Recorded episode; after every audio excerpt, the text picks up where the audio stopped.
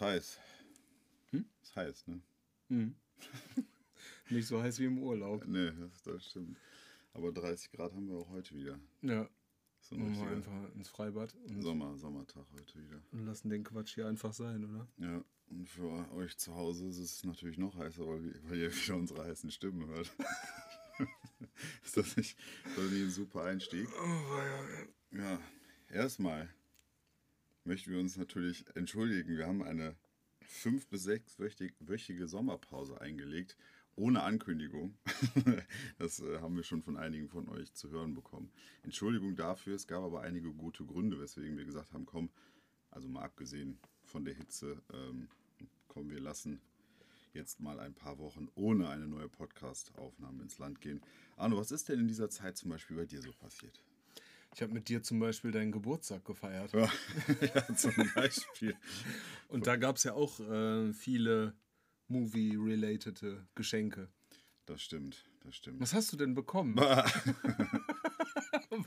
das möchte ich jetzt nicht sagen. Äh, doch, doch, was habe ich bekommen? Ich hab, von dir habe ich was bekommen. Ja, was Die große Marvel-Enzyklopädie, habe ich Ja. mich sehr drüber gefreut. Da sind Sehr schön. alle Marvel-Superhelden, alle Marvel-Bösewichte, alle Konglomerate und die Geschichten dahinter sind alle da drin.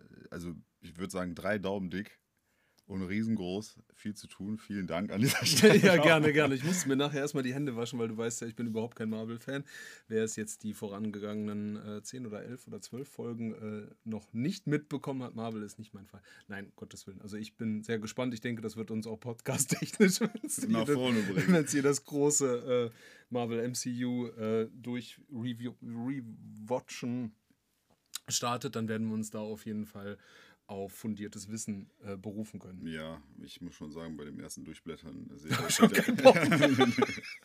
da sehe ich schon, wenn man sich vorstellt, da sind im Schnitt so 10 bis 20 Superhelden oder Bösewichte drauf und ich kenne, und ich dachte, ich kenne mich im äh, Marvel-Universum doch recht gut aus, aber da sind immer mindestens mal drei bis fünf Figuren, von denen ich noch nie was gehört habe in meinem Leben. Also das wird auf jeden Fall auch meiner Allgemeinbildung in Sachen Marvel noch auf die Sprünge helfen. Aber es Sehr gab ja schön. noch andere Dinge. Du hast geheiratet. Ich habe geheiratet, ja, genau. Und ähm, ich weiß gar nicht, wie lange es jetzt ähm, zurückliegt, dass wir die letzte Folge aufgenommen haben, aber Es ich war, Mitte, Mitte, Anfang Mitte Juli war es. dann war ich nämlich tatsächlich, war es nach meinem Urlaub. Ja. Genau, nee, dann hat sich während dieser Zeit mein Urlaub nicht ereignet, aber ähm, ja, tatsächlich habe ich geheiratet und Wie war's? war sehr interessant. Ja. Nein, um Willen. Nein, ich äh, freue mich äh, sehr und du hast ja auch diesen Tag äh, zu einem äh, sehr besonderen gemacht. Ich habe jetzt nicht dich geheiratet, sondern äh, meine im langjährige schon, Freundin. genau, dich kenne ich ja auch schon länger. Ähm, genau, nein, alles, äh, alles hat sich so ereignet, wie ich es mir äh, vorgestellt habe. Da nochmal vielen Dank an dich, meinen Trauzeugen. Ja. Diesen Applaus Das- wolltest du ja jetzt wahrscheinlich abmelden, ja, ja, aber genau. ähm, Ja, Dankeschön. Ja. Dankeschön. ihr hört mich im Hintergrund applaudieren. Ja. Mehrfach. ja, und damit herzlich willkommen zu einer neuen Folge von eurem Podcast für Filme und Serien von Büro 13.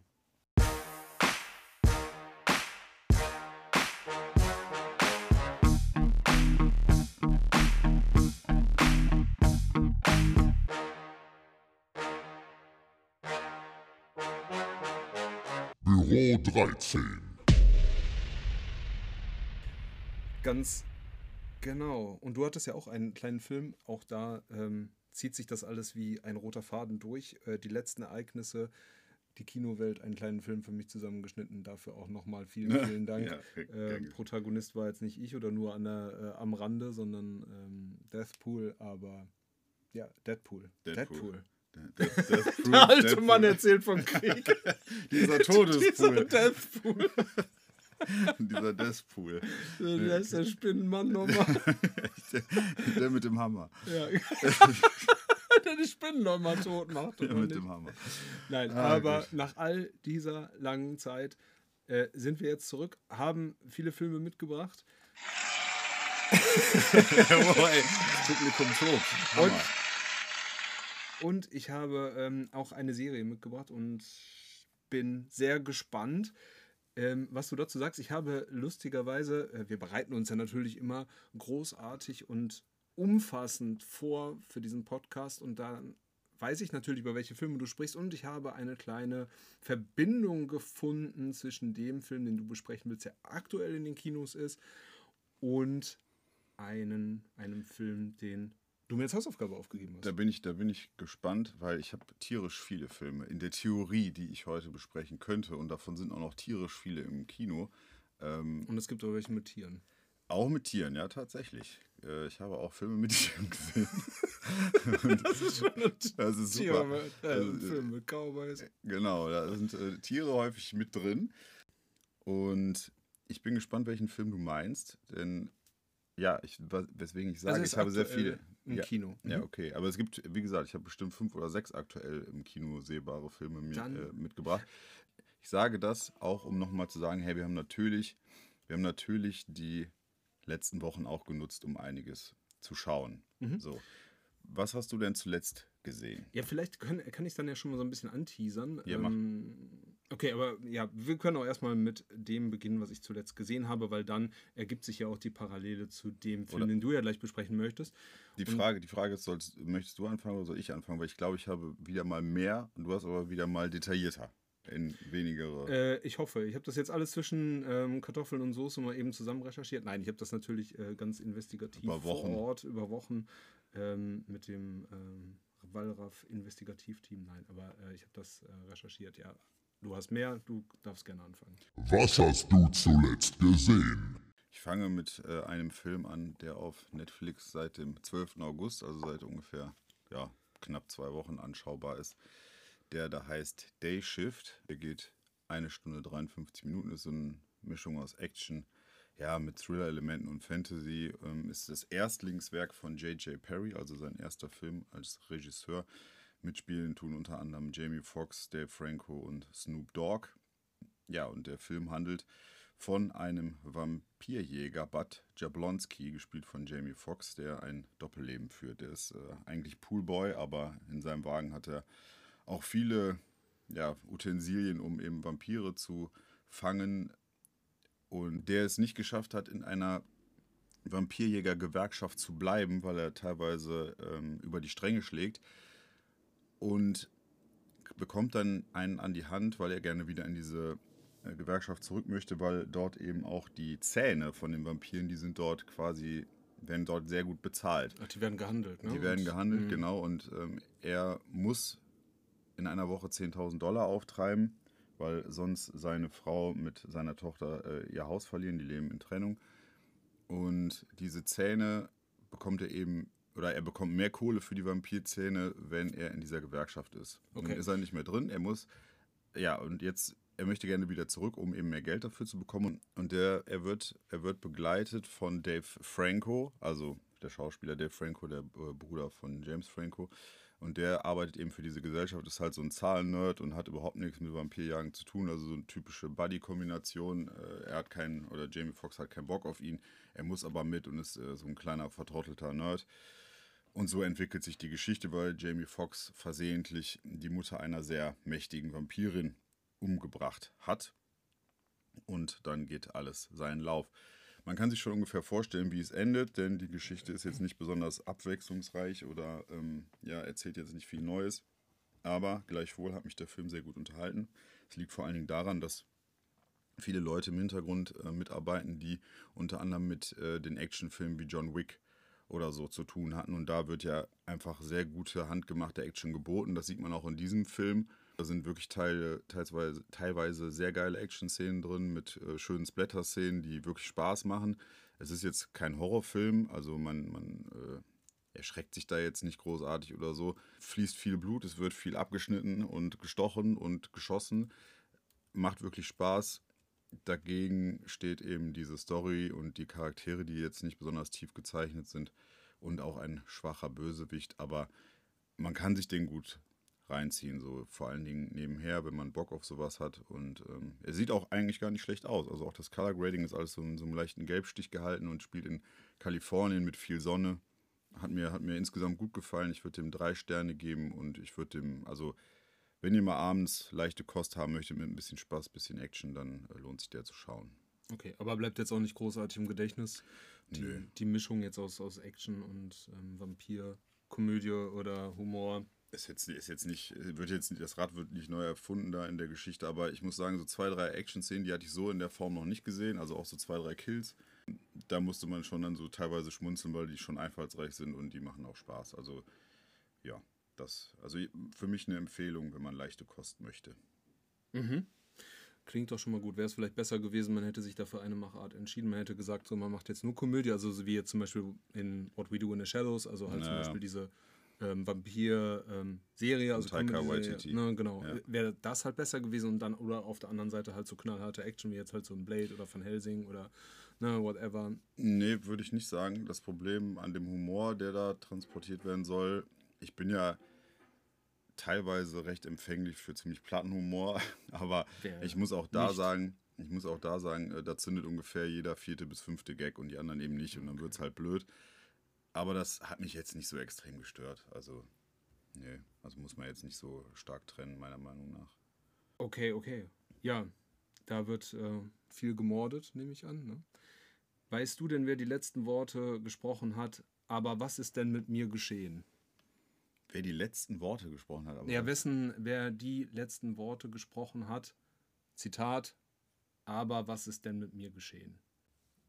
Gute Frage. Ich würde, ich würde jetzt so tendenziell in eine Richtung gehen, vielleicht auch von jemandem, der, der gebissen worden ist von einem Vampir oder so. Und, Fast. Ja. Fast. Äh, Vampire gehören ja äh, nicht in unserer Realität an, jedenfalls nicht, solange wir betrunken sind oder etwas Ich, anderes. ich, wusste, zu ich wusste nicht, dass das einen realistischen Hintergrund Äh, doch, hat es so, tatsächlich. ja, es sind nämlich die letzten Worte von, ich habe es auch nicht gewusst, ähm, ich fand es aber jetzt so einen kleinen Fun-Fact am Rande. Äh, die letzten Worte von Elisabeth von Österreich, also Elisabeth Amalie Eugenie Sissi. von Wittelsbach. Ist das Sissi, Sissi? Sehr gut, sehr gut. Romy sehr Schneider? Gut. Äh, Hast du den nochmal angeguckt? Fast. genau, genau, fast hätte ich besser mal tun sollen. Denn ich habe ähm, Corsage gesehen oder Corsage, ich weiß jetzt nicht, wie man es dann halt richtig ausspricht, ich würde jetzt Corsage Corsage. sagen, also halt die, äh, das, dieses äh, fragwürdige Kleidungsstück. Ähm, und zwar geht es halt darum, dass. Ist das, äh, kurze Frage, ist das tatsächlich ein fragwürdiges Kleidungsstück? Also Corsage ist doch das, was sich Frauen dann sehr eng um den Unterbauch oder so schnallen. Ne? Ja, Das ich glaube, so, es ist ja schon irgendwie so, ein, so eher ein Folterinstrument, um jetzt so? Frauen dann irgendwie. Also im übertragenen Sinne, weil wenn man sich heute überlegt, um irgendeinem Schönheitsideal äh, zu entsprechen, sich dann halt so eine Wespentaille da ähm, Gewalt. Ach so, ja, okay, das ja stimmt. Okay, aber es gibt zusammen ja zu quetschen. Aber, aber heutzutage gibt es das ja auch mal, dass Frauen sich das gerne anziehen, weil das eben so eine äh, irgendwie so was Besonderes, vielleicht auch in sexueller Hinsicht. Ja, so. sicherlich ähm, da und jetzt auch in dem Film und ähm, natürlich auch aufgrund des Titels soll es ja so dargestellt werden, dass man halt eingeschnürt wird in diese Corsage, ja, nur okay. um jetzt halt einem Gesellschaftsbild zu entsprechen. Und damit sind wir jetzt halt auch mitten in dem Film. Wie gesagt, eben Corsage und ähm, die Regisseurin Marie Kreuzer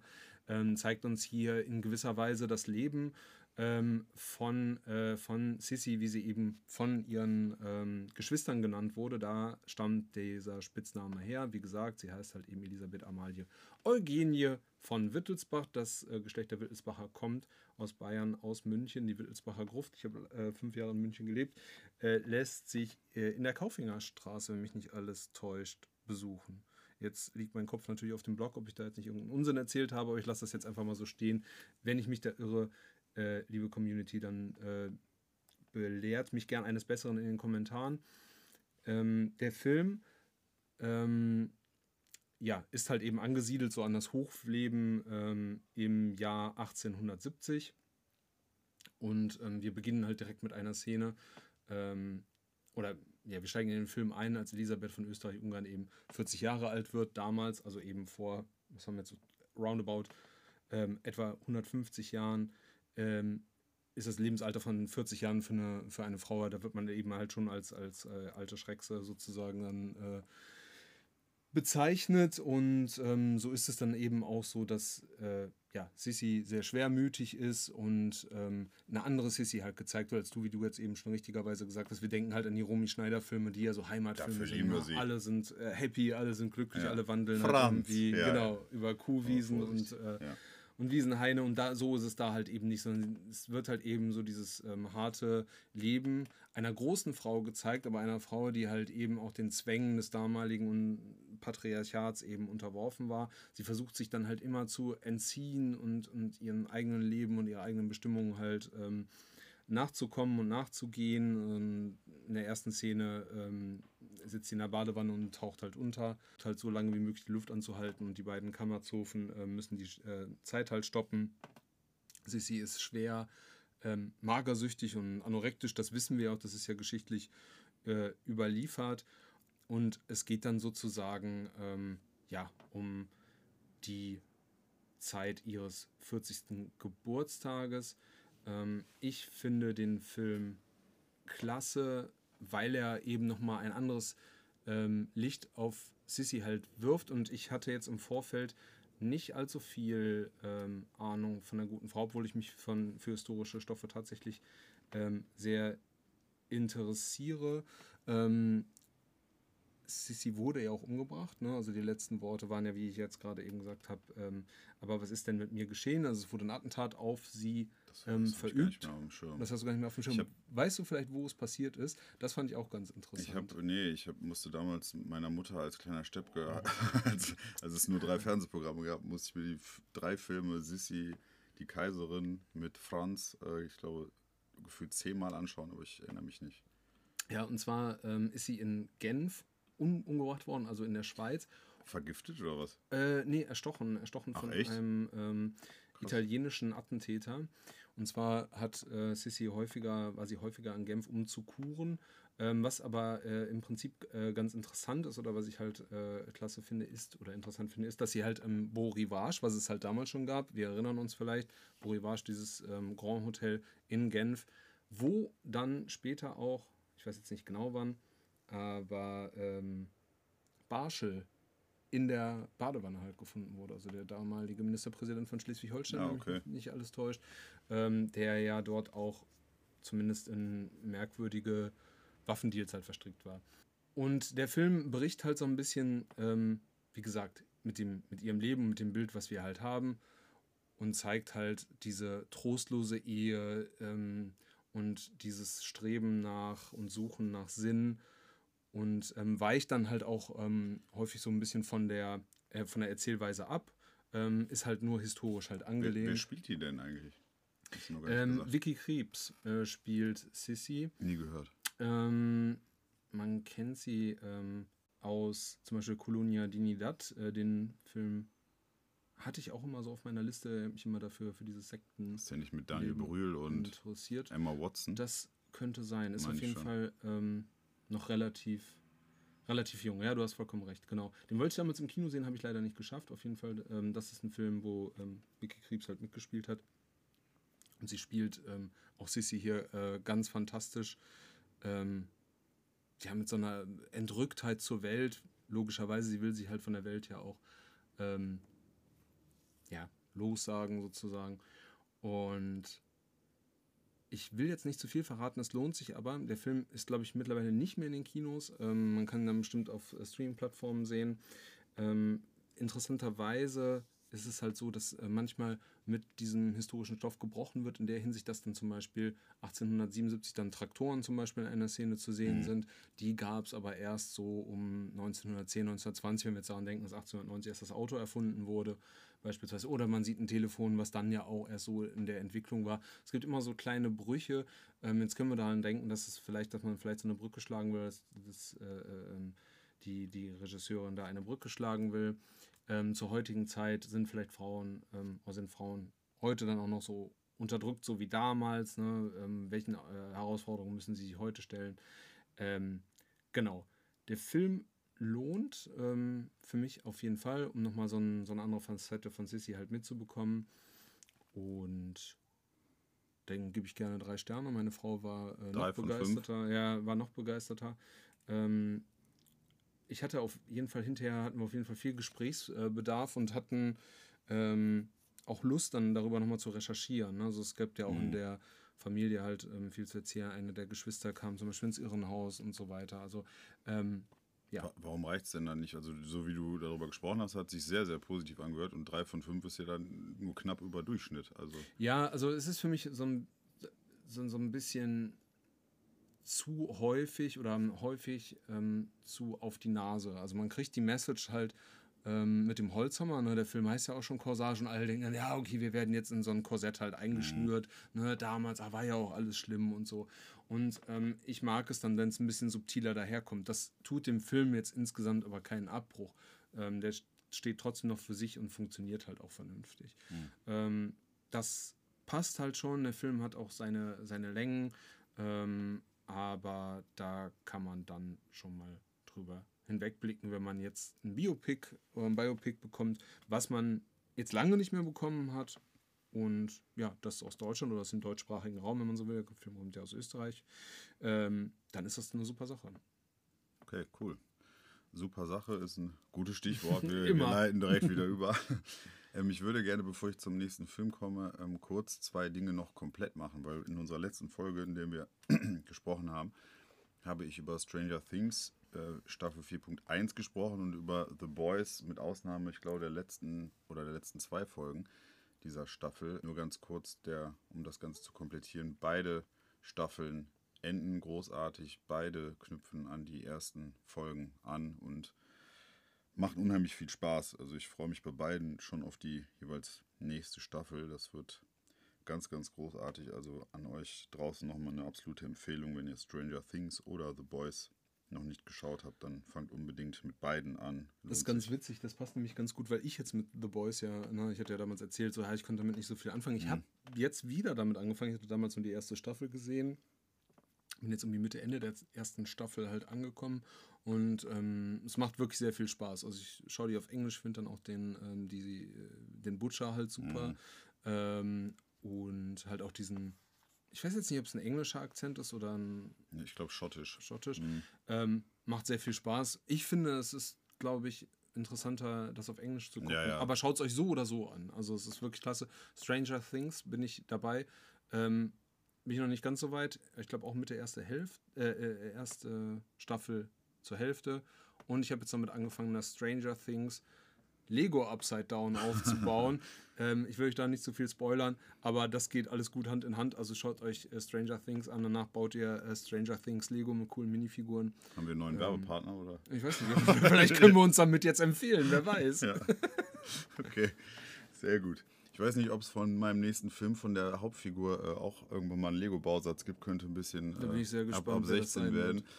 Predator aber das wäre eine coole Minifigur, da hätte ich Bock drauf. Ja, oder wäre auch vielleicht ein geiler, genug geiler Bausatz. Raumschiffe und, und Ja, gut, es ne? gäbe genug Stoff, äh, Lego. Ne? Shout out so an euch. Äh. Hallo Lego. Hallo Lego. Hallo Lego. Hier ist euer neuer Bibis Beauty Palace. Werbung. Ihr legt Wert auf eine coole und nachhaltige Lifestyle-Fashion. Dann schaut bei den Jungs von Mulejan und Hiopai vorbei. Das Local Label aus Düsseldorf steht für Mode aus dem Rheinland, die den modebewussten und fröhlichen Menschen von heute durch den Alltag begleiten soll. Unter www.mullejan-hyopai.de könnt ihr euch mit neuem Stuff einkleiden. Raised in Aachen, based in Düsseldorf and sending love, humor and cool fashion to all over the world. Werbung Ende. Es geht um Prey, das ist ähm, der neueste Predator oder der neueste Film der Predator-Reihe. Genau, ja, genau. Pray for Freedom. Den gibt es seit 5. August 2022 bei Disney Plus. Das Ganze geht knapp 100 Minuten, ist äh, wie üblich ein Sci-Fi-Action-Thriller-Gemisch und ähm, ist das erste Werk von Dan Trachtenberg äh, als auf dem Regiestuhl. Ist ab 16 Jahren. Von der Besetzung muss man im Prinzip nur eine Person kennen und die dürftet ihr voraussichtlich alle da draußen nicht be besonders gut kennen. Die heißt Amber Midhunter oder Mythhunter. Die spielt nämlich unsere Hauptfigur in Prey. Die spielt Naru und Naru gehört einem Comanchen-Stamm äh, zu Beginn des 17. Jahrhunderts an.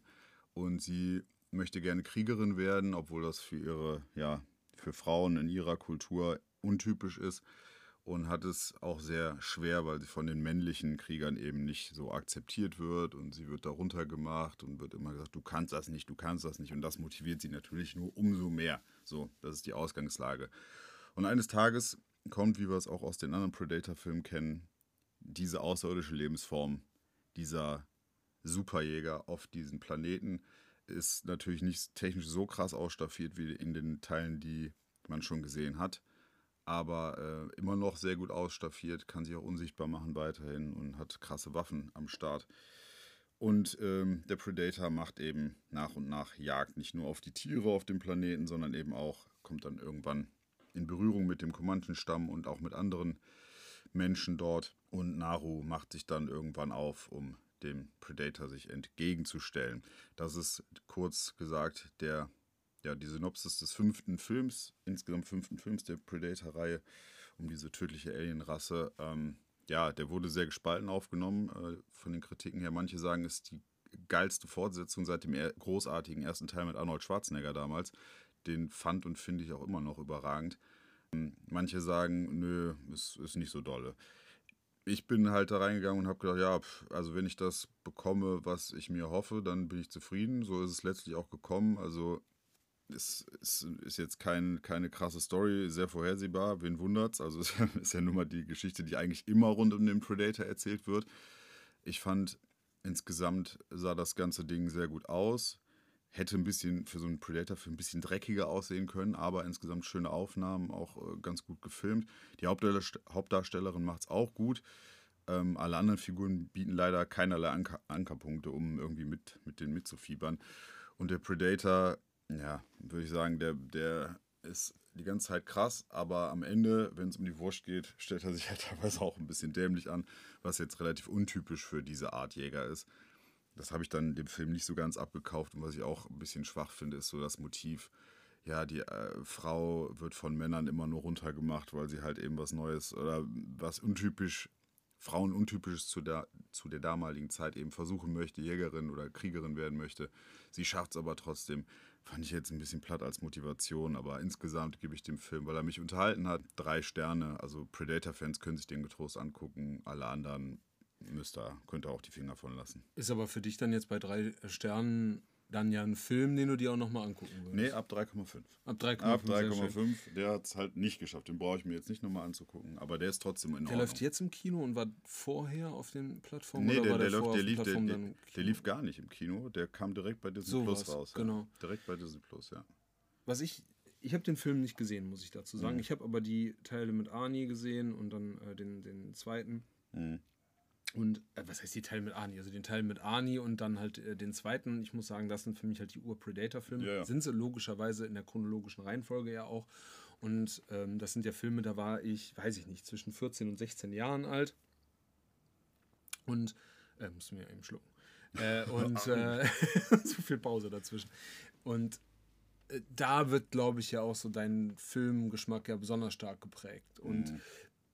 Da fand ich das halt mega geil. Ne? Das, äh, jetzt muss man dazu sagen, die Filme waren ja damals jetzt auch nicht besonders clever oder das, boah, das ist Nö. aber ein Riesenturn und so. Aber ne? die haben den Zeitgeist halt auch sehr gut getroffen, so, ne? Ganz Also, genau. Und ich fand die Filme super und wie gesagt, ne, damals dann nimmt man die es ja nochmal ein bisschen anders wahr als jetzt heute. Aber als ich den Trailer zu Prey gesehen habe und dann die Stimme aus dem Off kommt mit, äh, die dann sagt, warum willst du denn Jägerin werden zu der Hauptfigur und die dann antwortet, weil alle sagen, dass ich es nicht kann. Ja, ja, genau, das ist Boah, dann habe ich schon keine Lust mehr, den Film zu gucken, weil das kannst du im Prinzip über jedes, jedes Sportlerdrama halt drüber packen und es ist immer so dieser amerikanische Traum, prove them wrong und so. Da habe ich die wirklich hart die Schnauze voll von.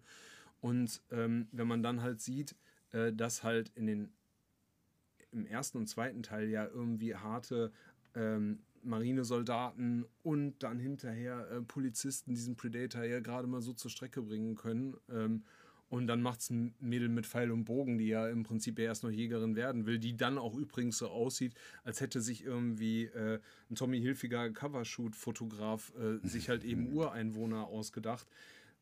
Ey, dann habe ich auch dann, dann ist für mich halt alles zu spät. Also dann hat der Film es für mich auch nicht verdient, jedenfalls von mir geguckt zu werden. Das ist denen natürlich egal, äh, aber äh, ich werde ihn mir nicht anschauen. Nee, also wie gesagt, ist auch, ist auch kein Muss. Äh, Es gab ja auch viele Filme noch dazwischen, ne? Alien vs. Predator, den ja viele hassen. Ich mochte den kurioserweise, weil ich, ich habe den damals im Kino gesehen. Ich fand den irgendwie mega cool, diese beiden ikonischen Figuren da aufeinander losgehen zu sehen. Ähm, ja, gab es ja auch noch dazwischen. Und es gibt auch schlechtere als den, aber der ist, der ist halt Durchschnitt. Also verpasst man nichts, wenn man nicht gesehen hat. Wie gesagt, Ja. eher was für Predator-Fans, die da sind wirklich ab der Hälfte. Also in der ersten Hälfte passiert auch nicht besonders viel. In der zweiten Hälfte gibt es dann auch ein paar nette Kills, so ein paar nette Kämpfe. Das sieht ganz gut aus. Ähm, ja, also muss man nicht. Ist jetzt kein Muss. Drei, drei von fünf Sternen, wie gesagt. Möchtest du mit dem nächsten weitermachen? Ja. Und da habe ich auch so eine kleine Frage an dich. Wusstest du, dass Ha Jung Woo, dass sein wirklicher Name eigentlich Kim Seong-hun ist? Nein, vorher. Also ihr seht, äh, wir, ich wusste es halt auch nicht. Es sind natürlich dann so Sachen, die ich dann lustigerweise vorher recherchiere. Ähm, ähm, wir bewegen uns jetzt äh, in einer Filmwelt, äh, in der asiatischen Filmwelt. Und ich muss sagen, ich weiß nicht, wie es dir geht, aber seit Squid Game habe ich so eine Lust, wieder mehr asiatische Filme halt zu gucken. Und ähm, es gibt ja auch immer mehr. äh, Parasite und ähm, dann ähm, The Raid ist jetzt natürlich schon alles schon ein bisschen älter. Ähm, Ja, Oldboy ganz vorne. Oldboy und ähm, Memory of a Murder, den habe ich noch wie heißt denn nochmal dieser Film, wo wir Wurzeln schlagen, heißt der, glaube ich, auf Deutsch. Ja, ja, ja. ähm, ja. wo es halt um dieses Pärchen geht, die äh, Mhm. ne, diese Küken halt immer sortieren nach männlich, weiblich. Müsst ihr halt nachschauen. Auf jeden Fall aus Asien kommt viel, viel geiler Stuff. Und ich habe mir jetzt The Chaser angeguckt, weil ich mir dachte, okay, du musst ja ähm, auf jeden Fall noch ein bisschen was vorbereiten für den Podcast. Und auf äh, Amazon Prime wurde der mir angeboten, beinharter asiatischer Action-Thriller. genau, äh, mit äh, Ha Jung Woo, ähm, dessen wirklicher Name ja Kim Seong-hun ist, wie wir Hast du jetzt so wissen. verrückt? Und ähm, es geht halt darum, ähm, die Geschichte ist halt schnell erzählt, das ist ja dann auch immer sehr angenehm. Ähm, zwei äh, ähm, Prostituierte des Zuhälters äh, Yong Hu sind verschwunden und ähm, jetzt muss er natürlich dafür sorgen, dass jetzt ein Kunde dann äh, ein, ein Mädchen halt zugeführt wird, die Mi Jin heißt und er ähm, ja, ruft sie zu Hause an und sagt dann halt, hey, ich habe jetzt einen Kunden und ähm, du äh, lässt jetzt mal dein Kind alleine zu Hause und auch, dass du krank bist, ist mir jetzt vollkommen egal, ne? du musst dahin und da deine Dienste verrichten und das Mädel verschwindet dann. Ähm, es verschwindet und es befindet sich halt in den Fängen eines äh, Frauenmörders und, und Serienmörders. Und ähm, dann ist es natürlich an Jong Hu, Jung Hu, ich hoffe, ich spreche ihn richtig aus, jedenfalls ist es der Rollenname, ähm, sie halt zu befreien. Das Interessante ist, Jung Hu ist eine gebrochene ähm, Persönlichkeit. Er ist jetzt Zuhälter oder so, so ein Kleingeldlude sozusagen, war aber vorher bei der Polizei. Das äh, ganze Setting ist halt Soul und es geht halt in erster Linie darum, ähm, wie es Jung Hu gelingt oder eben auch nicht gelingt, ähm, Gibt es auch das Mädchen zu. Vielleicht. Mir ist er auf jeden Fall in dem Film nicht begegnet. Äh, das Mädchen zu befreien. Und ich muss sagen, der Film fängt ähm, sehr gut an, sieht auch sehr gut aus, halt alles sehr düster. Und was ich dann immer sehr interessant finde, ist halt, wenn du durch Filme ja auch ein bisschen was von der Kultur des Landes, ein bisschen auch was von der Kultur des Filmemachens dort halt auch mitbekommst. Ne? Wir sind natürlich hier sehr, ja, einem mag es vielleicht als verseucht äh, betrachten, ne, von Amerika. Du hast halt diese ganzen Hollywood-Filme. Wir kennen das Settings, wir kennen mittlerweile alle Großstädte Amerikas, wo irgendwie Filme stattfinden können. Von daher ist das ja halt mal ganz erfrischend. Ähm, viel wird im Dunkeln halt aufgenommen. Es gibt viele verwinkelte Gassen, ne, und dann, ähm, ja, entwickelt sich dann eben so ein, so ein Katz-und-Maus-Spiel zwischen ähm, dem ja, äh, Zuhälter bzw. dem ehemaligen Polizisten und dem Mörder. Was mir, das hat mir sehr, sehr gut gefallen, aber es ist dann halt bei dem Film halt so eine Achterbahnfahrt. Ne? Du hast halt einerseits wirklich ähm, krasse Szenen, die, wo halt auch draufgehalten wird, davon für meinen Geschmack zu wenig. Ähm, und dann irgendwann siehst du halt auch Aufnahmen bei Tag, was jetzt per se nicht schlimm ist, denn es wird ja logischerweise irgendwann mal Tag und man kann ja auch gerne Tagesaufnahmen ja. haben. Ich, es gibt ja auch Filme, die nur komplett Nacht spielen und nur komplett an einem Ort, ist ja auch nichts Neues. Ähm, aber hier dachte ich mir so, ah, ich hätte mir eigentlich gewünscht, dass es vielleicht eher so nur eine Nacht halt ist. Ne, Und ähm, das wäre halt besser gewesen. Und dann ist es natürlich auch so, wenn ihr mit diesem asiatischen Overacting nichts anfangen könnt, dann ist der Film auch nichts für euch. Ne? Das ist halt auch ein bisschen andere Schauspiel, Einstellung oder Kunst, dann eben ne, immer große Gesten, große Gesichter, viel tut sich. Ne? Wenn man ähm, betroffen ist, dann greift man sich halt ans Herz ne? und, und macht viel mit den Armen und reißt die Augen auf. Ähm, das damit kann ich halt leben, was für mich halt dann so ein bisschen problematisch ist, wenn halt dann eben zum Beispiel die Polizei wird halt als komplett unfähig und Dummbeutel halt dargestellt. Also wirklich, wie man sich so Chief Wiggum, Wiggum äh, bei den Simpsons halt vorstellt. Und das ist dann, das konterkariert halt so diese Atmosphäre, die du ja zuerst in diesem dunklen Soul halt aufbaust mit einem äh, Frauenmörder, so der ganz perfide und, und planmäßig halt vorgeht. Und dann hast du halt so Slapstick-Leute dann auf einmal da, dagegen und dann zieht es einen so ein bisschen raus. Mit anderen Worten, ähm, The Chaser kann man sich angucken. Ich würde ihm jetzt drei Sterne geben. Ich sehe es halt so ähnlich wie du. Ähm, ist okay. Sicherlich auch angesichts der Tatsache, dass solche Produktionen jetzt ja nicht Unmengen an Geld kosten und verschlingen und, und, und damit halt produziert wurden. Ähm, wie komme ich jetzt aus dem Satz raus? Weiß ich nicht. Ähm, okay, aber äh, muss ich jetzt auch nicht nochmal sehen. Bei solchen Filmen hast du natürlich, du hast die Lösung, so du weißt, worauf es hinausläuft und so die restlichen Shots hast du ja auch schon mal gesehen. Du hast dem, du hast dem jetzt drei von fünf gegeben. Äh, Wir haben ja auch zuletzt zusammen I Saw the Devil gesehen. Wenn du jetzt den mit I Saw the Devil vergleichst, den wir vor kurzem gemeinsam gesehen haben, ist ja auch eine asiatische Produktion und dreht sich ja auch um einen Frauenmörder und um jemanden, beziehungsweise einen Polizisten, der ihm auf den Fersen ist. Ähm, wen würdest du, welchen Film würdest du da besser sehen? Also, ja, ich glaube, da wäre ich dann mehr bei äh, I Saw the Devil. Ja. The Devil ja. Weil den hätte ich auch, der, der wurde ja auch super von den meisten Kritikern sehr hoch gelobt und dann haben wir uns zusammen angeschaut und waren dann beide so ein bisschen unterwältigt. Ne? Da haben wir auch gesagt, glaube ich, drei von fünf würden wir ihm geben, ähm, weil der ja extrem konstruiert ist und auch super viel muss man sich selber zusammenreimen, was jetzt nicht Problem per se ist, aber wir haben uns ja schon oft gefragt, hä, wie kommt er Stimmt. jetzt dahin? Ja, also es ist interessant, ne? weil jetzt gerade, da du es erwähnst, muss ich sagen, liegen mir da kaum noch Erinnerungen dran vor. Und ich habe den jetzt auch verwechselt mit äh, The Night Comes For Us. Das sind ja auch mal alles sehr ähnliche Titel. Also jetzt nicht The Chaser halt nicht, aber ähm, das verschwimmt alles so ineinander. Aber da fand ich, glaube ich, I Saw the Devil Doch noch schon, ein bisschen besser. besser ja. Ja, okay.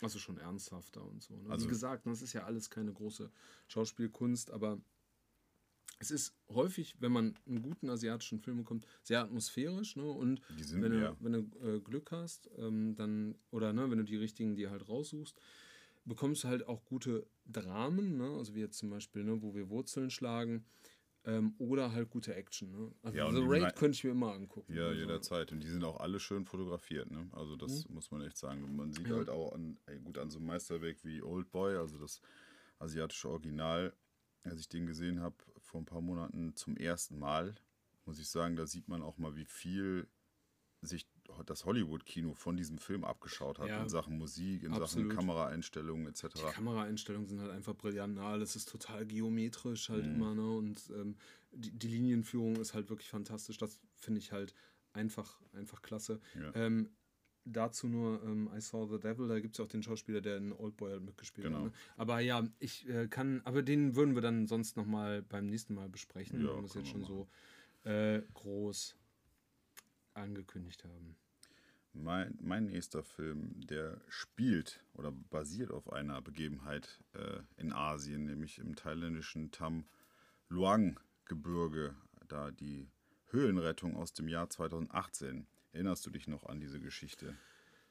Oh, dunkel, das ist diese, ähm, Diese thailändische Fußballmannschaft mit den äh, vielen Jungs, mit den 13 Jungs. ah nee, dann habe ich es verwechselt. Dann, äh, ich dachte, du würdest jetzt über 13, 13 Lives Ja, genau, ist ja. Das, Ach so, ist das 13 Lives. ich ja. dachte, geht es da nicht um Höhlentauchen? Ja, genau, das sage ich ja. Das ist ja diese Höhlenrettung aus dem Jahr 2018. Ja, weil du jetzt gerade von diesem Gebirge sprachst und da war für mich Nee, gleich nee, das, das ist- äh, Bild im Kopf eines äh, Höhengebirges. Nee, nee, nee. äh, Das ist, äh, geht ja da um diese Höhlenrettung von dieser 13-köpfigen Fußballmannschaft, die sich damals im Rahmen eines Ausflugs in so ein Höhlensystem vorwagt, ziemlich weit, was auch so ein bekanntes Ausflugsziel ist.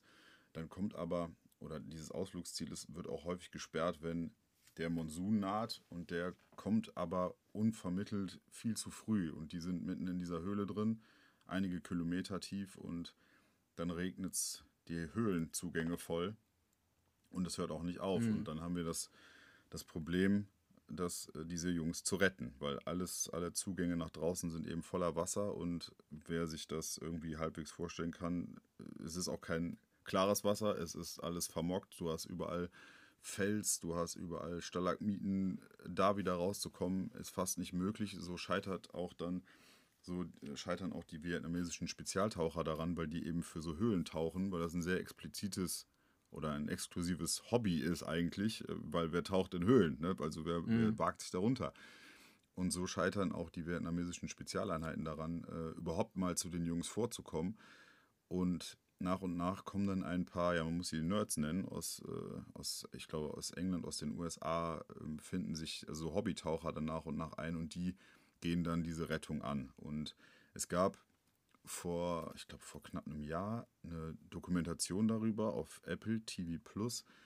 The Rescue heißt die, die sehr, sehr gut sein muss. Die habe ich leider noch nicht gesehen. Ich werde sie aber, nachdem ich jetzt die Verfilmung von Ron Howard, dem Regisseur, äh, mit dem Namen 13 Lives auf Amazon Prime gesehen habe, werde ich mir The Rescue auf jeden Fall nochmal anschauen. Ähm, weil dieser, schon dieser Film 13 Lives hat mich äh, wirklich gepackt. Ähm, der ist seit 5. August 2022 äh, bei Amazon Prime kostenlos anschaubar, geht knapp zweieinhalb Stunden und ist eben ein Drama und basiert eben auf der vorhin geschilderten tragischen Geschichte. Und ja, besetzt unter anderem mit Colin Farrell, Viggo Mortensen und Joel Edgerton, also großartige Schauspieler, muss man sagen. Ähm, ja, und dieser Film, Ron Howard kennen wir unter anderem von Rush und einigen anderen wirklich guten Filmen. Der hat natürlich auch ein paar schwächere dabei, aber der Film, den er jetzt gemacht hat, man muss sagen, diese, diese ganze Konstellation rund um diese Rettungsaktion, die ist natürlich unglaublich komplex. Es haben unglaublich viele Menschen mitgeholfen, nicht nur diese Höhlentaucher, sondern es wird, es gab auch äh, einen, einen thailändischen Studenten, glaube ich, der dann angefangen hat, der bemerkt hat, hey, wir müssen vor allen Dingen verhindern, dass über die Bergspitze immer weiter das Wasser in diese Höhlen eindringt. Wir müssen dieses Wasser oben am Berg ableiten. Mhm. So, das war auch ein ganz entscheidender Punkt, um überhaupt diese Rettung zu ermöglichen das schafft dieser Film äh, aber nur Nuancen darzustellen. Mhm. Aber Ron Howard, also dem Regisseur, war es wohl wichtig, wie ich gelesen habe, dass wirklich alle Teile abgebildet werden, aber das leidet natürlich dann so ein bisschen, darunter leidet natürlich so ein bisschen die Tiefe, gerade was mhm. dann diese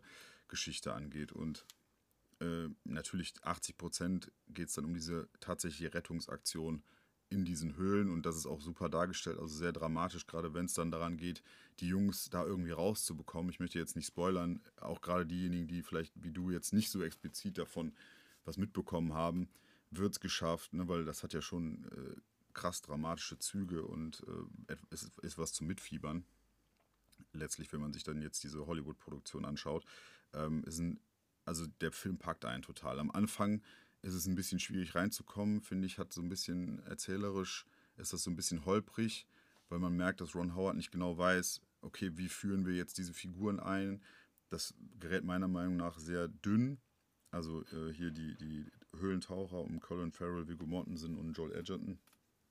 Man merkt natürlich trotzdem, was die für ein Schlagmensch sind, dass die alle so ein bisschen nerdy sind und nicht so gut mit Medien umgehen können und so. Das spielen die auch schon alle ganz gut. Also gut, muss man sagen.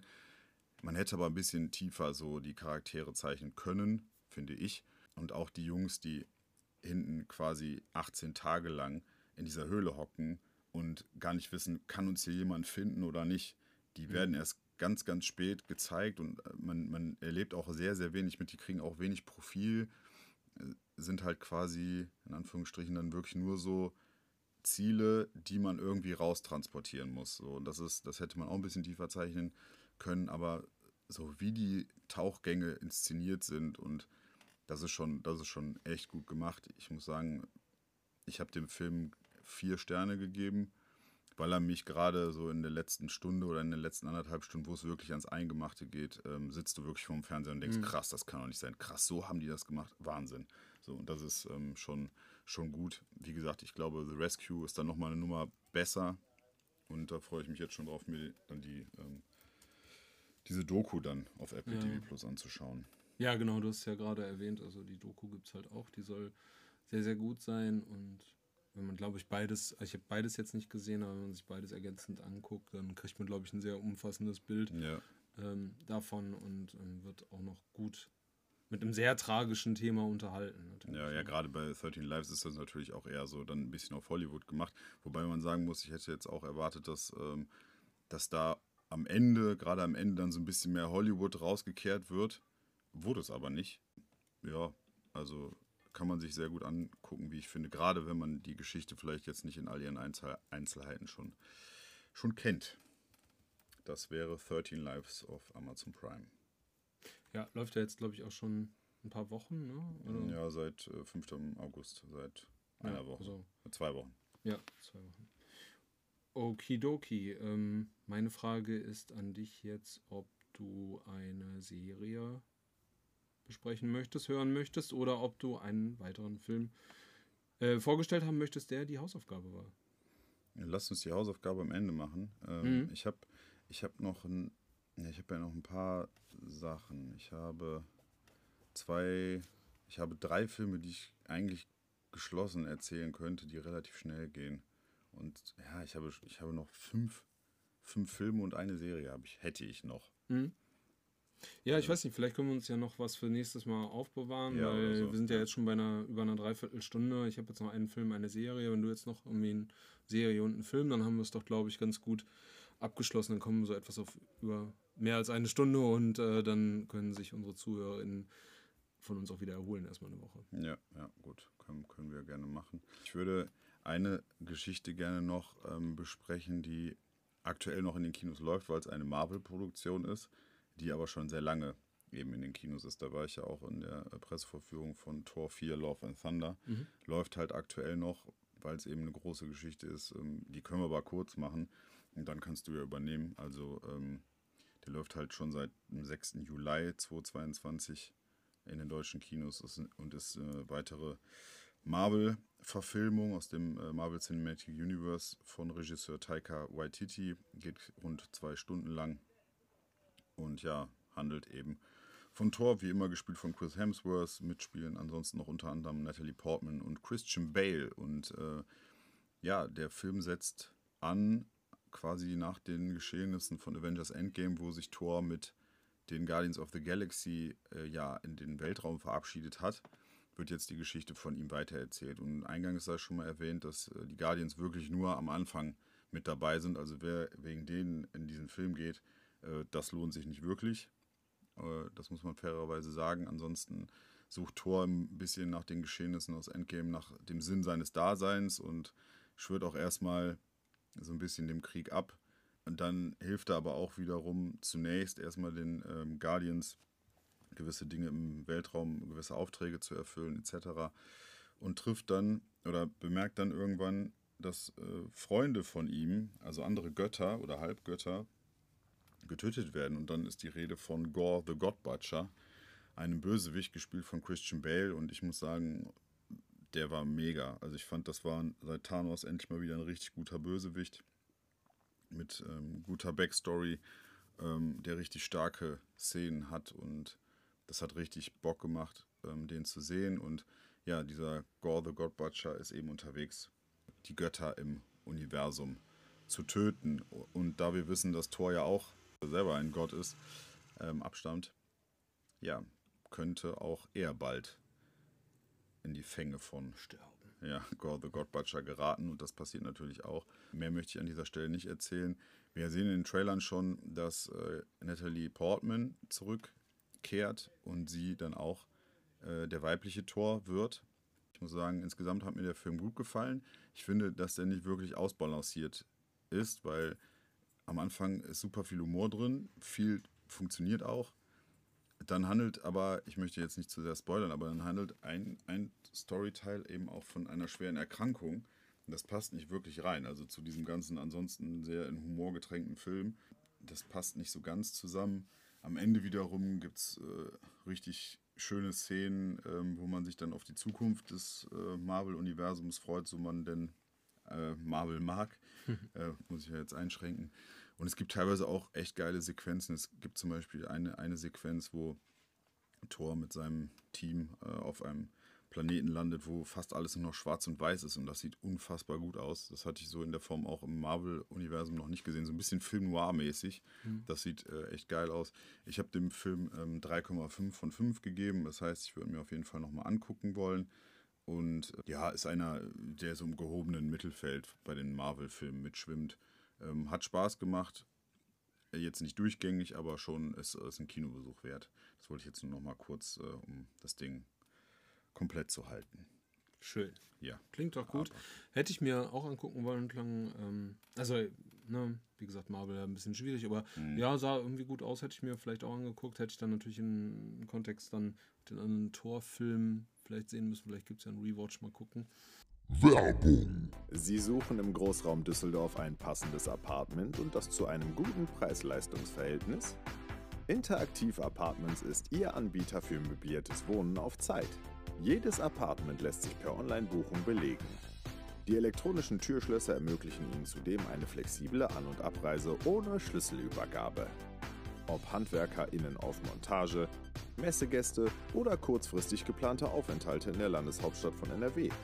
Überzeugen Sie sich selbst von unserer Dienstleistung. Und alle Infos unter www.interaktiv-apartments.de. Werbung Ende. Ähm, genau, wir haben ja jetzt schon uns darauf festgelegt, dass ich mir, äh, dass ich euch und dir jetzt die Serie vorstelle. Und es geht um The White Lotus und ähm, jetzt äh, werden natürlich alle aufschreien und sagen, ja, das hast du uns ja alles schon erzählt.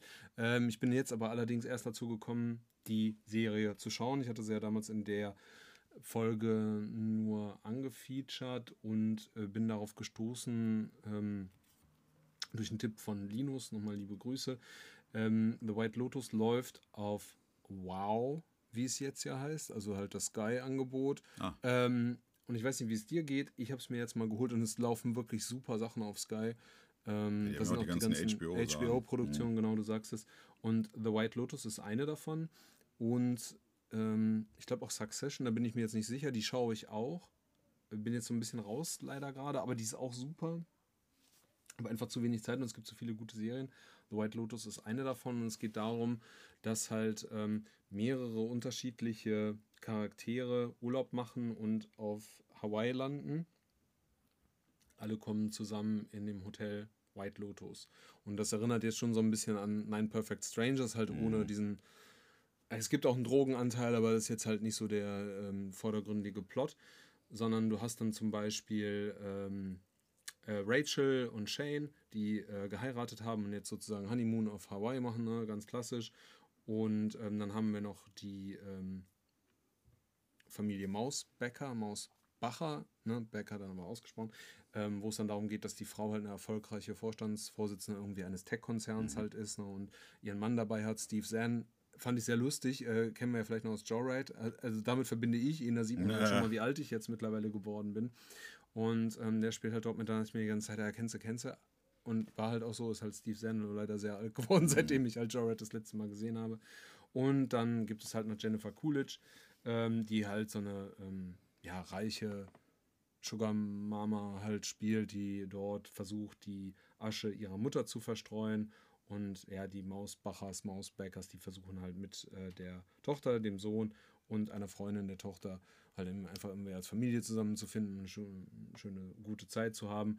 Und ähm, allen voran gibt es Armand, den ähm, Concierge oder ja, den, den Teamleiter sozusagen des White Lotus, gespielt von äh, Murray Bartlett. Ist sehr, sehr lustig, hat, eine, ähm, hat ein sehr großes Comedy-Talent. Und dann geht es halt eben darum, wie, äh, was jetzt dort für eine Dynamik entsteht, wenn diese Parteien alle aufeinandertreffen. Und was mir halt sehr, sehr gut gefallen hat, du bekommst halt in der ersten Folge, da spoiler ich jetzt halt nicht so zu viel, schon mal das Bild, wo halt ähm, Shane an der Abflughalle in Hawaii steht und es wird halt ein Sarg verladen. Und andere Touristen, die wohl gerade ankommen, sprechen ihn an und meinen, ja, und wie ist Hawaii so, kannst du das empfehlen? Und der sagt dann, ja, sie haben ja gar keine Ahnung. Und dann bist du halt schon mal mittendrin in dieser Story und es ähm, entspinnt sich dann natürlich dann für dich als Zuschauer diese Frage, okay, wer ist da jetzt gestorben, wer könnte es sein? Und mit fortschreitender Folgenanzahl ähm, merkst du halt, okay, die sind ja alle total irre, ne? die haben alle das Potenzial, irgendwen umbringen zu können. Ähm, es ist aber eher so eine Satire und ähm, ähm, Groteske sozusagen. Ne? Also ähm, es ist halt teilweise lustig, nicht so schenkelklopfend lustig, wie ich es mir jetzt äh, äh, erhofft hatte. Ähm, meine Frau war begeistert von der Serie, ähm, lohnt sich also für sie hat es sich total gelohnt. Ich finde sie wirklich gut, kann sie auch empfehlen, weil ähm, du hast was, was du so locker weggucken kannst. Sind sechs Folgen, a 45 bis 55 Minuten, was man so für gewöhnlich halt kennt. Und ja, es gibt halt sehr coole Charaktere, die so an dem Rand sind, kitschig äh, zu werden oder drüber zu sein, aber es schippert genau an dem Rand, dass du es halt mitnimmst und dass du halt sagen kannst, ähm, ja, das, das, das ist cool und da habe ich halt Bock drauf.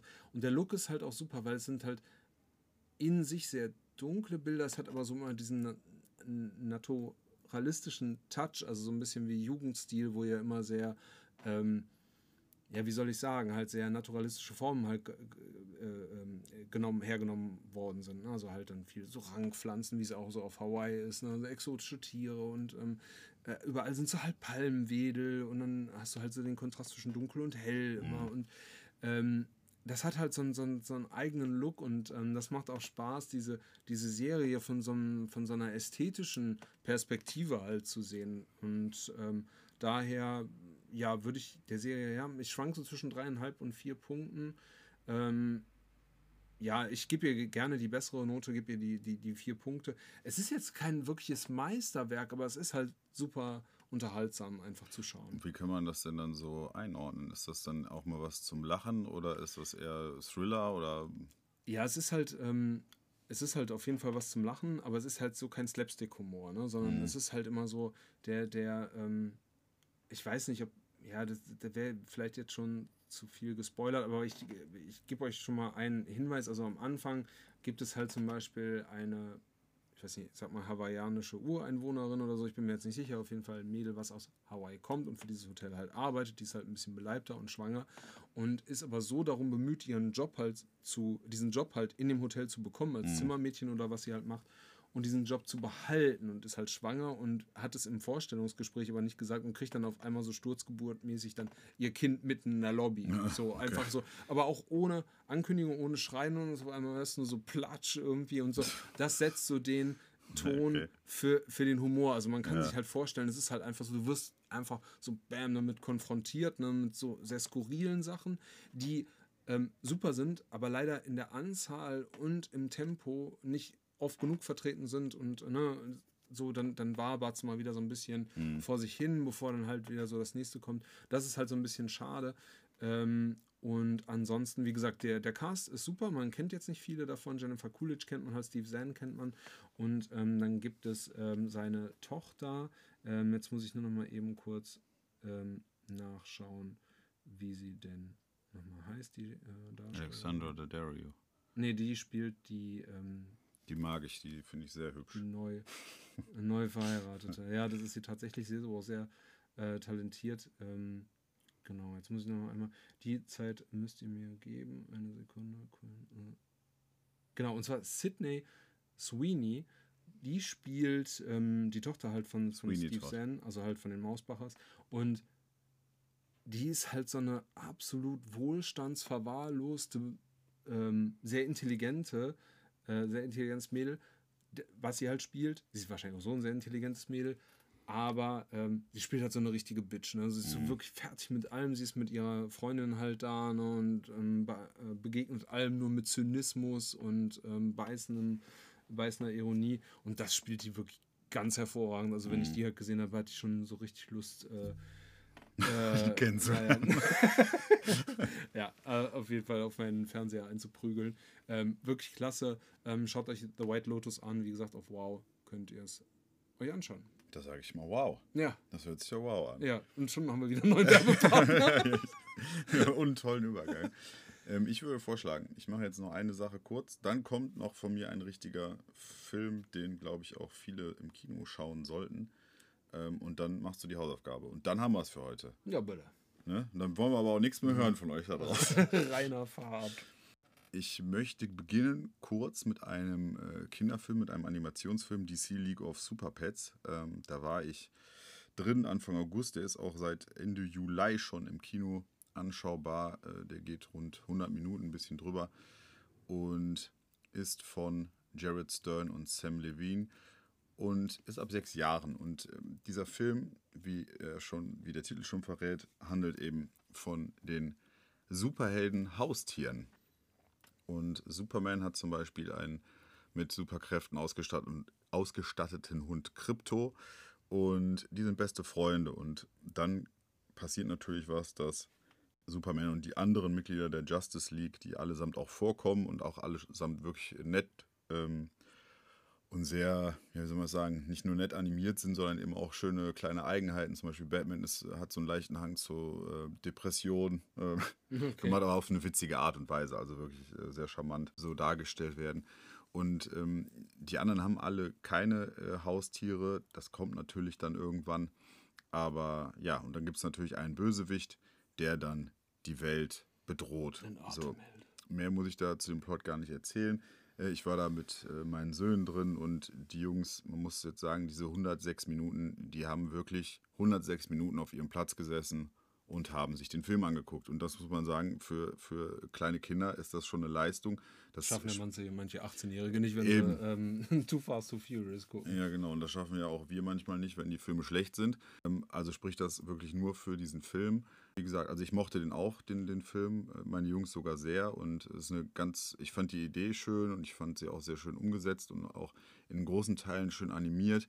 Die Kinder haben auch viel gelacht. Ich musste auch das eine oder andere Mal schmunzeln. Die deutschen Stimmen fand ich ganz cool. Also die Synchronstimmen, das ist ja auch immer ziemlich entscheidend bei so Animationsfilmen. Ja, also das, das fand ich schon ziemlich, ziemlich gut. Ja, was, was so ein bisschen auf der Negativseite ist, dass die Story, die es da gibt, die ist natürlich jetzt nicht neu. neu. Ich hätte mir ein paar mehr emotionale Momente gewünscht. Die sind ja dann eher so typischer für so Animations-Kinderfilme, die machen die Filme dann ja auch wirklich so, die sorgen ja für Herz in den Film. Da gibt es den einen oder anderen, aber von meiner Seite aus hätte es ruhig noch ein bisschen mehr emotionaler sein können. Und ja, der Bösewicht, der dann da letztlich unterwegs ist, den fand ich teilweise ein bisschen albern. Aber ähm, alles in allem muss ich sagen, äh, gerade für vielleicht äh, Väter oder Mütter, die ihre Kinder so ins äh, Superhelden... zu parken. nee, aber so in, in, ins, äh, ins Comic-Universum einführen möchten, Marvel oder DC, ist das ein schöner Film, um die so daran zu führen. Also das äh, hat mir sehr, sehr gut gefallen. Ich gebe dem jetzt 3,5 Sterne äh, von 5, was für mich bedeutet, ist zwar ein Kinderfilm, aber ich würde mir auch nochmal angucken und das äh, spricht eigentlich nur dafür. Also ich kann den äh, absolut empfehlen. Das wäre die eine Geschichte noch relativ kurz zusammengefasst und jetzt möchte ich noch zu einem Film kommen, der seit 4. August in den Kinos läuft, nämlich Bullet Train. Neustarts. Von Regisseur David Leach. Und wer David Leach kennt, der unter anderem auch äh, mit Deadpool 2 unterwegs war, der verspricht schon gute Action. Das sehen wir auch schon im Trailer von Bullet Train. Der Film geht zwei Stunden sieben Minuten und ist ein Action-Thriller mit ähm, ja, teilweise Comedy-Elementen. Also ich habe da schon äh, einige Male schmunzeln müssen. Unter anderem spielt, ja, Brad Pitt spielt die Hauptrolle und Aaron Taylor Johnson spielt mit und Joey King spielt mit und dann haben wir noch einige Cameo-Auftritte, die ich allesamt sehr gelungen und sehr lustig fand. Ähm, möchte ich an dieser Stelle natürlich nicht verraten, wer da sonst noch auftaucht, aber fand ich extrem cool. Insgesamt zeichnet den Film eine ziemliche Leichtigkeit aus und eine große Brutalität. Ja, das finde ich ist eine sehr gelungene Kombination mhm. insgesamt. Ähm, Bullet Train, wer es noch nicht wusste, so wird der Shinkansen-Zug auf der Strecke Tokio nach Kyoto genannt, weil er mit äh, bis zu 320 Stundenkilometern ohne Zwischenstopp zwischen diesen beiden Großstädten hin und her rast und man nicht aussteigen kann. Und an jedem, an Bord jenes äh, Zuges ist auch äh, unser Protagonist, nämlich ja, mit dem Spitznamen Ladybug, eben Brett Pitt, Brett Pitt. Der ist so ein bisschen so ein leicht trottliger und ein bisschen vom Pech verfolgter Auftragskiller, der im Prinzip seine Karriere an Nagel hängen möchte und gar nicht mehr so wirklich Bock hat und auch so ein bisschen auf dem äh, Friedenspfad unterwegs ist, muss aber noch einen Auftrag erfüllen, möchte das aber gerne mit möglichst wenig äh, Nebengeräuschen machen. Und in, ja, in diesem Zug, äh, ja, oder dieser Auftrag führt in diesen Zug und dort trifft er eben auch auf andere Figuren, andere Profikiller und äh, ja, dann entwickelt sich dort, dort eine Geschichte, die getränkt ist mit viel, viel Blut, aber nicht so herkömmlicher, äh, herkömmlichen Kills oder Schlägereien oder so, sondern so ein bisschen, ja, erinnert so ein bisschen an das alte asiatische Actionkino, wo dann wirklich so auch jeder Gegenstand, der irgendwo findbar ist, mhm. dass man sich damit prügelt oder abwirft und wirklich, äh, es gibt da einige wirklich witzige Momente drin, äh, für die auch überwiegend Brad Pitt sorgt. Ist wirklich sehr, sehr nett. Und ähm, ja, die Action ist super, hat mir sehr gut gefallen. Also ich kann den absolut empfehlen. Ähm, auch wenn, ja, man, man muss vorher wissen, dass wenn man da reingeht, da gibt es teilweise wirklich sehr brutale Momente. Und die Story ist natürlich relativ simpel, was will man auch erwarten in so einem Zug. Gleichwohl schafft es das Drehbuch, Momente einzubauen, relativ am Anfang, und die werden dann am Ende wieder aufgegriffen. Man denkt, ach krass, ja, stimmt. Also man hat diese Momente schon wieder vergessen und am Ende kommen die dann nochmal auf den Tisch und dann denkt man, ah, ah, okay, verstehe. Und dann hat man so ein paar ganz gute Erkenntnisse für sich, die halt auch Spaß machen in dem Moment. Und ich, ich muss sagen, klar, die Story ist natürlich ein bisschen konstruiert, nehme ich aber gerne mit. Ähm, ich habe dem Film insgesamt für seine, ja, weil das grundsätzlich ein grundsympathischer Film ist, der auch Spaß macht, habe ich dem vier von fünf gegeben, vier Sterne von fünf. Im Prinzip sehe ich da auch nur Schwächen. Es gibt, man, es gibt wenige Szenen, in denen die Handlung nicht in diesem Zug spielt, sondern draußen. Also jetzt nicht am Anfang, wie Brad Pitt in den Zug reinkommt, sondern eben zwischendrin. Und dann sieht der Film nicht ganz so gut aus. Und auch am Ende einfach nicht durch CGI halt. Das hat mir nicht so gut gefallen. Aber ansonsten ähm, gibt es da, äh, meiner Meinung nach, gibt es da nicht viel zu meckern. Ich würde jedem empfehlen, auch den Film sich im Zug reinzuziehen. Äh, im Zug. Im Zug anzuschauen. den, den Film das werde ich auf jeden Fall. Genau, den Film im Kino zu schauen. Machen. Ja. Sehr schön. Hm, ja, ich habe jetzt nur noch die Hausaufgabe und damit dann ja auch die Ankündigung oder beziehungsweise die Auflösung zu dem zu der Parallele zu dem Film, den äh, du ja eigentlich äh, besprechen wolltest, aber doch nicht getan hast. Empfiehl mir einen Film. Und zwar kennst du Devin Gray? Selbstverständlich. Sehr gut. Der hat nämlich das Drehbuch geschrieben. Wozu? Zu einem Film. Äh, hat er das Drehbuch zu ICU geschrieben? Ja. Und Devin Gray spielt nämlich Ryder Mai Muybridge in Nope. Dem neuen von ah, über den spreche über den schwer von äh, Jordan Peele. Über genau. den spreche ich dann in der nächsten Folge, weil sonst wird es zu lang heute. Aber ja, okay, genau. krass. Also mhm. das sei schon mal vorangeschickt und dann haben wir auch schon einen schönen Cliffhanger dann für die nächste Folge, wo es ja. dann Nope gibt. Ähm, ja, du hattest mir den Film ja als Hausaufgabe aufgegeben. Ich habe ihn mir angeschaut es ist jetzt für mich so ein bisschen schwierig, über diesen Film zu sprechen, ohne den Leuten direkt den Spaß an diesem Film äh, äh, versauen zu wollen oder nehmen zu wollen. Aber grundsätzlich ähm, ein paar Wörter habe ich mir oder ein paar Sätze habe ich mir zusammengekloppt. Und zwar ist es so, dass ähm, wir eine Familie sehen. Greg Harper ist der Vater. Der Harpers logischerweise, gespielt von John Tenney, den kennt man jetzt vielleicht noch aus True Detective und The Newsroom. Und er hat momentan ein schweres Leben, denn einerseits muss er sich mit dem Polizeialltag befassen. Er ist Polizist oder beziehungsweise ja äh, Kriminalpolizist, hat einen Kindesentführungsfall zu bearbeiten und das hat gleichzeitig auch einen Kindesentführungsfall aus der Vergangenheit zu bearbeiten und zu lösen. Gleichzeitig ist es auch noch so, dass seine Frau Jackie, gespielt von Helen Hunt, ich glaube, zu Helen Hunt muss man ja nicht viel sagen, spielt bei Besser geht's nicht mit, um was Frauen wollen, das Glücksprinzip ähm, die ist ihm fremdgegangen. Also da auf der Seite, weder im Job noch in der Familie, äh, läuft es wirklich gut für ihn. Und dann ist es so, dass er sich mit merkwürdigen Situationen bei sich zu Hause äh, konfrontiert sieht, äh, die jetzt so erschreckend sind und merkwürdig. Und da führt sozusagen alles zusammen und im Zentrum der ganzen Geschichte steht sozusagen Greg Harper, bei den Harpers ist dann noch ähm, der Sohn dabei, äh, gespielt von Judah Lewis, äh, und zwar Connor Harper. So, mehr möchte ich dazu nicht sagen. Was ich aber sagen kann, ist, der Film ist super. Ähm, ja, äh, ist, äh, also ich kann ihm jetzt keine, keine fünf Sterne geben, aber er ist halt sehr, sehr super aufgrund der Tatsache, dass es halt wirklich ein, seit langer Zeit wirklich einen guten Twist gibt. Ne? Also mhm. Also die ganze Handlung stülpt sich dann eigentlich nochmal um und wir werden Zeuge äh, einer tollen Auflösung, ähm, die dann auch gezeigt wird, wie alles sich zusammenfügt. Mhm. Und da fühlte ich mich so ein bisschen daran erinnert wie an ähm, 1114 so ein bisschen. Vielleicht mhm. kannst du dich noch daran erinnern. Da kriegen wir jetzt natürlich alles zu sehen, aber hinterher fügt sich halt alles zusammen. Und das ist halt da auch so, nur dass wir halt im Vorfeld ähm, halt so diese ganze Geschichte ja erstmal, die ganze Exposition Drop halt haben, wer ist das, wer ist das, wer ist das, was ist passiert und wieso ist das vorgekommen und so. Und die halbe Stunde, die macht halt nicht viel Tempo, die Mhm. erste halbe Stunde. Das ist so ein bisschen nervig, ähm, weil du dir halt denkst, okay, das ist jetzt so dein random ähm, Psychothriller und ähm, man kann so ein bisschen geistig abschalten, sollte man aber nicht tun. Also ich habe, ich, ich fand das gar nicht so schlimm. Ich weiß, was du meinst mit, dieser, mit diesen Anfangsminuten. Ich fand es nämlich ganz spannend, weil du die ganze Zeit überlegst, okay, da passieren jetzt komische Dinge im Haus, wie dieser Junge gezeigt wird am Anfang auf dem Fahrrad, die, der ja dann verschwindet. Das sind ja dann Dinge, hä, dann fragt man sich, oder ich habe es äh, mich gefragt, ist das jetzt was Übernatürliches oder ist das nur ein Thriller? Also, ne, weil das ist ja am Anfang noch so ein bisschen unklar.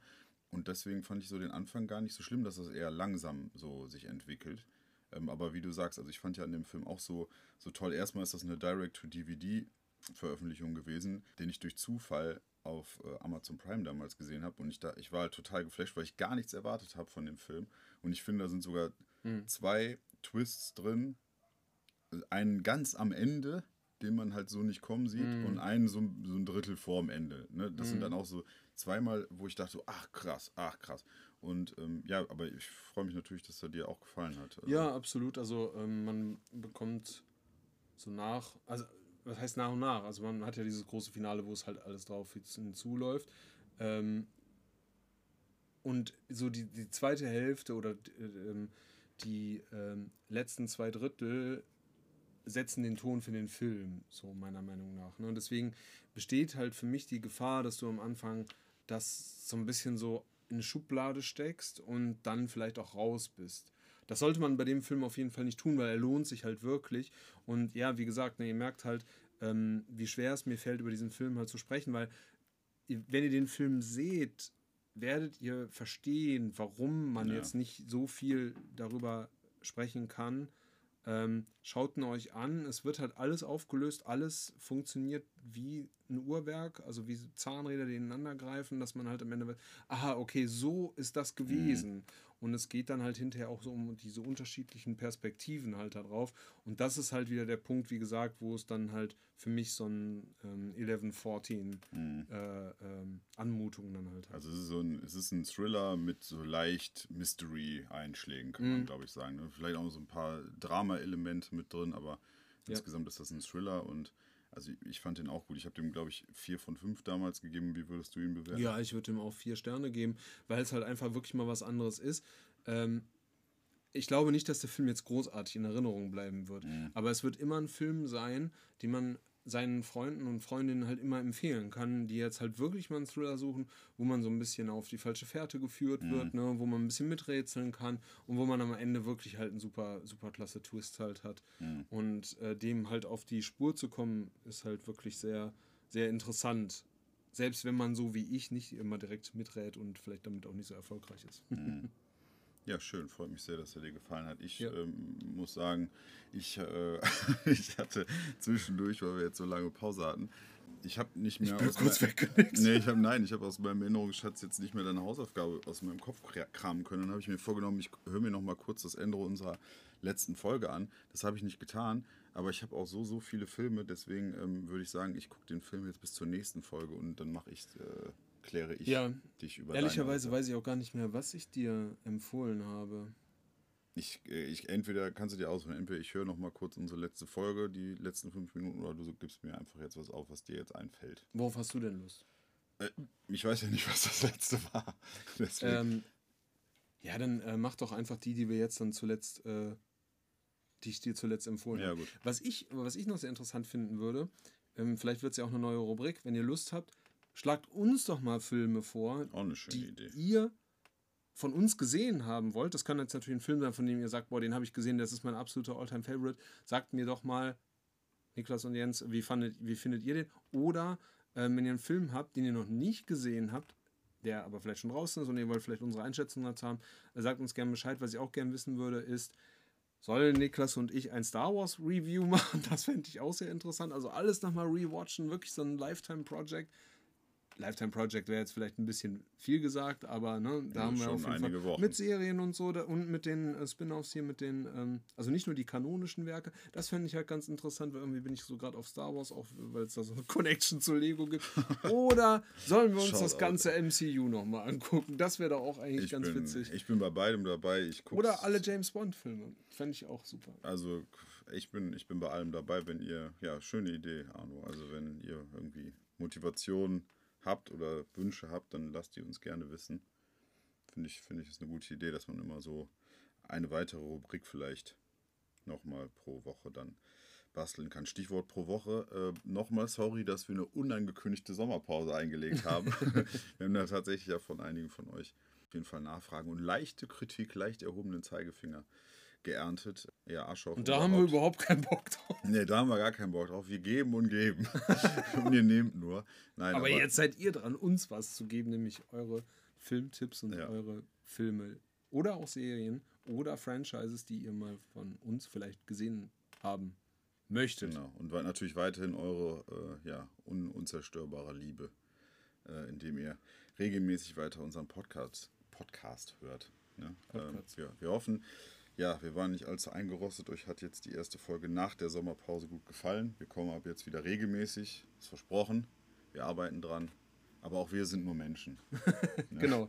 Ähm, dranbleiben ist eine gute Sache, denn tatsächlich bin ich heute, da wir aufnehmen, ist Dienstag, am Donnerstag, ähm, die äh, schaue ich die Zeit, die wir teilen im Cinenova.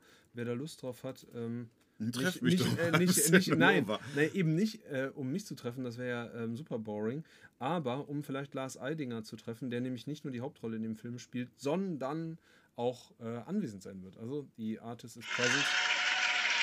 Ich bin auch present und äh, Cinenova ist sowieso überhaupt ein sehr, sehr schönes Kino in Köln äh, mit einem wunderschönen Biergarten. Ähm, da kann man im Anschluss dann nochmal bei ähm, mehreren Biers ähm, rekapitulieren, wie der Film denn so war Am Donnerstag. am Donnerstag. Das Die, ist der 25.8. also quasi heute, wenn wir erscheinen. Genau, am heutigen, Am heutigen Tag, heute- wenn wir erscheinen, könnt ihr heute Abend um Viertel nach acht, ich glaube, es gibt noch einen zweiten Timeslot, äh, schaut gern ähm, äh, auf die Website vom Cinenova. Im Cinenova die Zeit, die wir teilen, mit Lars Eidinger. Auf Kosten von Arno Eidinger sehen, ne? genau. Arno lädt euch alle ein. Naja, wir sind gespannt, ähm, ja, ob bis dahin auch schon viele von euch den Podcast gehört haben, wenn wir Donnerstag erscheinen. Donnerstagabend ist dann ja nicht mehr lang hin. Einerlei. Vielen Dank fürs Zuhören. Wir hoffen, es war eine gute Soundkulisse für euch. Äh, wir hatten nämlich Fenster auf. Es war nämlich heiß. Also, macht's gut, bleibt uns gewogen. Liebe Grüße. Tschüss. Tschüss.